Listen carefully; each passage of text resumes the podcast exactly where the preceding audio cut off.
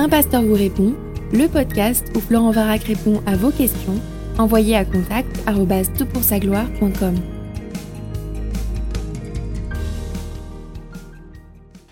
La question qui nous préoccupe est la suivante. Bonjour, je suis étudiante vétérinaire, âgée de 20 ans, engagée avec le Seigneur depuis mes 15 ans.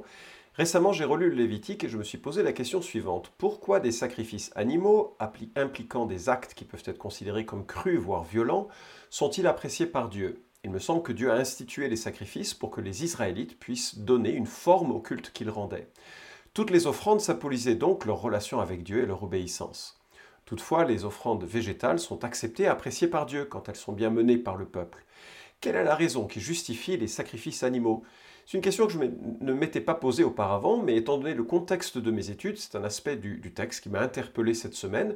Merci beaucoup d'avoir pris le temps de lire mon mail. Votre travail est incroyable sur le site Tout pour sa gloire et représente vraiment un contenu qui m'aide au quotidien. Écoute, de nouveau, merci. Je sais que la question a été posée la semaine dernière. On s'est intéressé euh, la semaine dernière à la question des raisons des sacrifices animaliers dans l'Ancien Testament. Et j'ai évoqué trois raisons à ces euh, euh, sacrifices, mais il faudra se reporter bien sûr au podcast précédent. La première, c'est que c'était pédagogique. La deuxième, c'est que c'était une illustration de substitution. Et puis troisièmement, c'était prophétique parce que cela annonçait la venue, la souffrance de euh, Jésus sur la croix, pour nous, en notre faveur, il est véritablement lui, l'agneau de Dieu, euh, celui qui est, euh, accomplit, réalise et achève tous les sacrifices de l'ancienne alliance. Par contre, ta question qui est admirable dans le sens où elle te lie l'écriture à ton quotidien, me conduit à réfléchir à la manière dont la Bible cadre la souffrance des animaux un sujet qui t'intéresse manifestement, mais qui intéresse de plus en plus. Je crois que notre société est de plus en plus euh, intéressée par le bien-être animalier.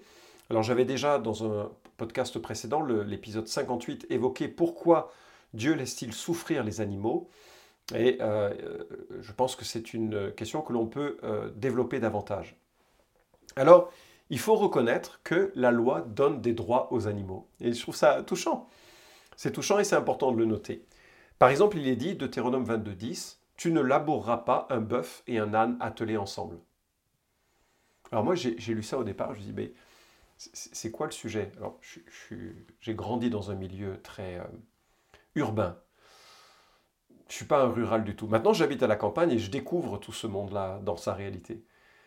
Mais en fait, c'est super difficile de labourer lorsqu'il y a un animal qui fait deux fois sa taille à côté. Enfin, c'est extrêmement inconfortable et c'est une souffrance euh, que l'on fait peser sur euh, les deux animaux et notamment sur l'animal le, plus, euh, le, plus petit.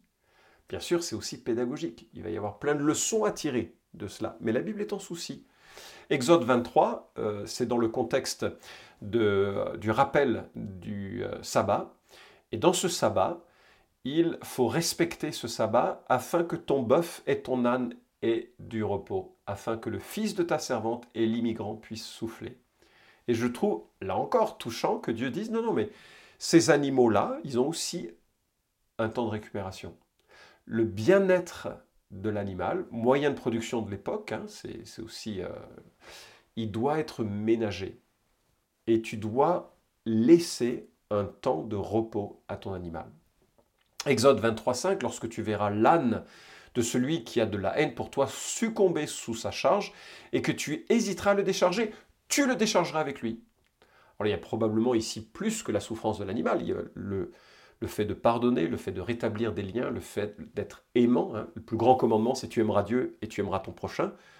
Je note que ce n'est pas la question animalière, hein. tu aimeras ton animal, ton prochain, c'est plus important. Mais il y a associé à ça le fait de prendre soin de la création animalière. On ne peut pas accabler un animal. Euh, Deutéronome 24, 25, 4, pardon, tu n'emmuselleras pas le bœuf quand il foulera le grain. Et j'imagine, hein, quand on a travaillé toute, euh, une, saison à récupérer euh, le blé, à enlever ce qui entoure la graine, vanner hein, pour euh, récupérer la graine et qu'ensuite on le mette dans le moulin et que là on voit le bœuf se servir, on doit avoir un peu un pincement de cœur. Mais dans, son, dans sa sagesse, Dieu dit, mais il te permet d'avoir la farine, il faut qu'il goûte, il se renouvelle dans sa force sur le travail qu'il réalise. Bien sûr, pédagogiquement, ça va aussi être une leçon de vie sur les salaires des ouvriers. Il est légitime qu'un ouvrier reçoive une paye de son labeur. Euh, Deutéronome 22, si tu rencontres dans ton chemin un nid d'oiseaux, sur un arbre quelconque ou sur la terre, avec des petits ou des œufs, et la mère couchée sur les petits ou sur les œufs, tu ne prendras pas la mère avec les petits, tu laisseras s'en aller la mère, et tu ne prendras que les petits, afin que tu sois heureux et que tu prolonges tes jours. Donc il y, a la notion, on ne va pas être cruel, on ne va pas empêcher non plus le foisonnement de la vie euh, d'avoir lieu. Euh, il y a même cette notion de jachère, qui est prescrite en Exode 23, et euh, cette jachère, le, champ qui est laissé pour euh, ceux qui n'auraient pas qui auraient fait faillite, qui seraient des pauvres, euh, les gens peuvent venir grappiller, ainsi que, et je cite, les animaux de la campagne mangeront ce qui restera. Tu feras de même pour ta vigne et pour ton olivier. Donc il y a une les jachères ou bien les, fins de saison, il faut laisser un petit peu pour la création. Donc il y a vraiment intégré dans la loi cette notion que l'animal doit être respecté. Et nous remarquons aussi dans l'Écriture que Dieu est bienveillant vis-à-vis des animaux. Psaume 147, il donne sa nourriture au bétail, au petit du corbeau quand il crie. Ce n'est pas dans la vigueur du cheval qui se complaise, ce n'est pas la robustesse, etc. L'Éternel agrée ceux qui le craignent, ceux qui s'attendent à sa bienveillance. Et donc il y a cette notion qu'il y a une corrélation entre euh, la, manière dont on va traiter l'animal et la manière dont Dieu veut aussi que euh, nous, euh, dont lui-même prend soin de sa, de sa création. Luc 12, 6, ne vantons pas cinq moineaux, moineaux pardon, pour deux sous, cependant pas un d'eux n'est oublié devant Dieu. Pas un. Pas un moineau parmi les milliards de moineaux qu'il y a sur la terre. Aucun n'est oublié devant Dieu lorsque Dieu s'explique à Jonas, il ne devait aucune explication, mais euh, Jonas était en colère que Dieu manifeste sa bienveillance. Et Dieu lui dit, N'aurais-je pas pitié de Ninive, la grande ville dans laquelle se trouvent plus de 120 000 êtres humains qui ne savent pas distinguer leur droite de leur gauche, et des bêtes en grand nombre Et il faut remarquer, et des bêtes en grand nombre. C'est-à-dire qu'il y a, des, euh, il y a là des, euh, un souci de la part de Dieu que ces bêtes en grand nombre soient ben, préservé. Dieu a ce souci-là. Job chapitre 38 verset 41 euh, nous présente un Dieu qui prépare au corbeau sa pâture quand ses petits Dieu, euh, crient vers Dieu. Vraiment Dieu se soucie dans sa globalité de la gestion du monde animal. Alors c'est pas un monde paisible, depuis la chute c'est un monde violent avec des prédateurs, etc. Mais c'est un monde qui, euh, ben, qui contribue à un équilibre général, déphasé par rapport au plan originel, mais quand même qui fonctionne. Et l'être humain a une place en cela, de ne pas ajouter à la cruauté, mais au contraire de pouvoir correctement euh, prendre soin de cette euh, création. Et troisième remarque générale à ce sujet, la cruauté envers les animaux relève de la méchanceté en fait. Proverbe 12, 10, le juste prend soin de son bétail, mais les entrailles des méchants sont cruelles. Le juste prend soin de son bétail. Donc il y a quelque chose qui, reflète le caractère intérieur. Quand on prend soin d'un animal, on exprime ce qu'il y a dans son cœur. Proverbe 27-23, connais bien chacune de tes brebis, donne tes soins à tes troupeaux. Alors certes, ça peut être lié à un conseil de sagesse, comme on dirait un investisseur connaît bien tes actions, les entreprises dans lesquelles tu investis, pour que tu ne perdes pas tout. Il y a peut-être de cela, mais il y a quand même cette notion de proximité et, on voit d'ailleurs cela avec euh, David qui, qui, euh, qui, se justifie, qui, qui, parle de son chemin en disant qu'il passait ses nuits à protéger son, troupeau de, de, la gueule du, euh, de, l'ours ou du lion. Donc il y a, y a, le soin, le soin de ce monde-là. Et Esaïe dit, alors je ne rentrerai pas trop dans le sens, je n'ai pas trop étudié ce texte, mais dit celui qui immole un bœuf frappe un homme, celui qui sacrifie un agneau rompt la nuque à un chien. Celui qui présente une offrande répond du sang de porc. Et, bien sûr, il y a là toute une, une, sorte de...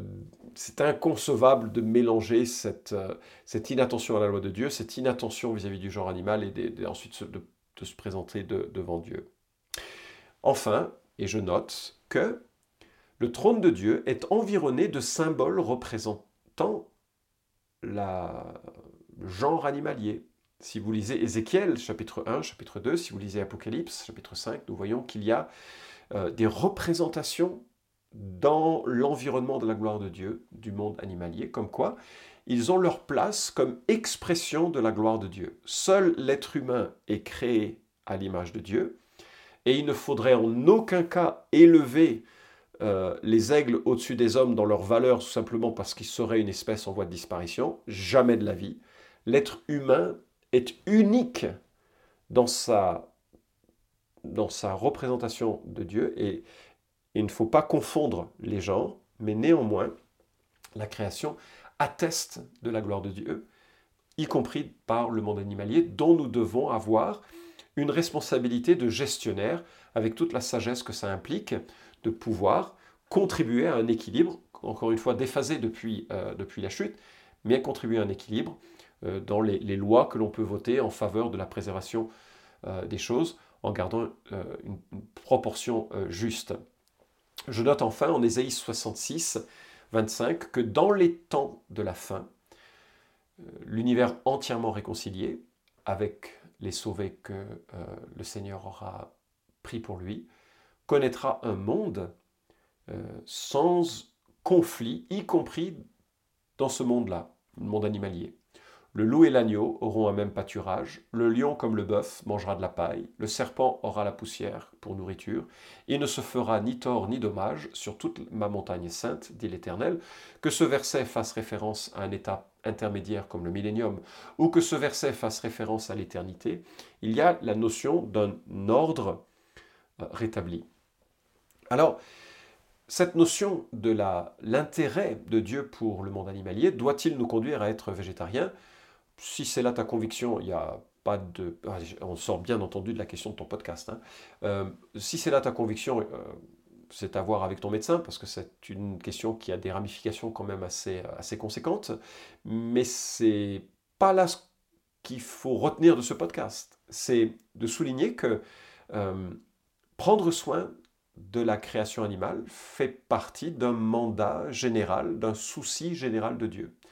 Alors je m'intéresse un peu plus à ça parce que euh, comme nous venons d'emménager il, y a quelques semaines à la campagne vraiment, euh, avec euh, justement une, progressivement une petite à, gérer ce genre de, de, situation, je pense à ce que Joe Salatin, qui est un un éleveur, agriculteur américain qui a développé euh, l'agriculture durable avec plein d'idées créatrices, euh, créatives pardon, sur la manière de faire. vraiment un homme à, lire et à découvrir, euh, remarquable, très présent sur YouTube, de bons livres, même si c'est manifestement pas un théologien, mais, mais, vraiment un homme qui est passionné par le Seigneur et qui a une vision de la, du monde animal qui est absolument extraordinaire. Et il dit, moi je veux faire en sorte que les animaux qui sont sous ma responsabilité aient une vie excellente et puis un mauvais quart d'heure, comme de toute façon ce sera le cas pour chacun de nous. Et je trouve que c'est pertinent comme, euh, euh, comme remarque, de donner une qualité de vie telle que Dieu a voulu qu'ils aient, et puis ils ont aussi une destinée dans un cycle euh, de, vie, dans une écologie de, vie qui fait qu'ils sont aussi des aliments. Je le rappelle à partir de Genèse chapitre 9, et, c'est quand même souligné en ces termes, et que comme nous, ben, il y a un moment où on, passe de vie à trépas, et c'est le cas de l'animal. Mais cette vie que l'on doit leur euh, donner doit être une vie qui reflète la dignité de leur rang et de leur statut. Et c'est pourquoi les, élevages intensifs sont euh, dommageables, je crois, lorsqu'il y a des privations de liberté d'un animal, de son environnement naturel, on est dans des, dans des domaines qui sont un petit peu euh, en dehors de la sagesse de Dieu, me semble-t-il. Je suis conscient, tu as posé une question qui a ouvert euh, à, d'autres pistes. J'ai pensé que ce serait intéressant de l'explorer de cette manière. La première, euh, le premier aspect, qui était celui du sacrifice animalier, il a été évoqué dans le précédent podcast.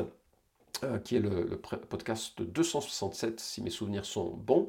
Et puis dans celui-ci, je voulais juste regarder ce que la Bible dit de la souffrance des animaux et de la responsabilité que nous avons à ce sujet. J'espère que c'était édifiant euh, parce que ça, ça reflète ce que Dieu dit dans l'Écriture. Vous pouvez suivre cette chronique hebdomadaire Un pasteur vous répond sur SoundCloud, iTunes et Stitcher. Retrouvez les questions déjà traitées sur toutpoursagloire.com Si vous aimez ce podcast, merci de le partager sur les réseaux sociaux et de laisser une note sur iTunes. À la semaine prochaine!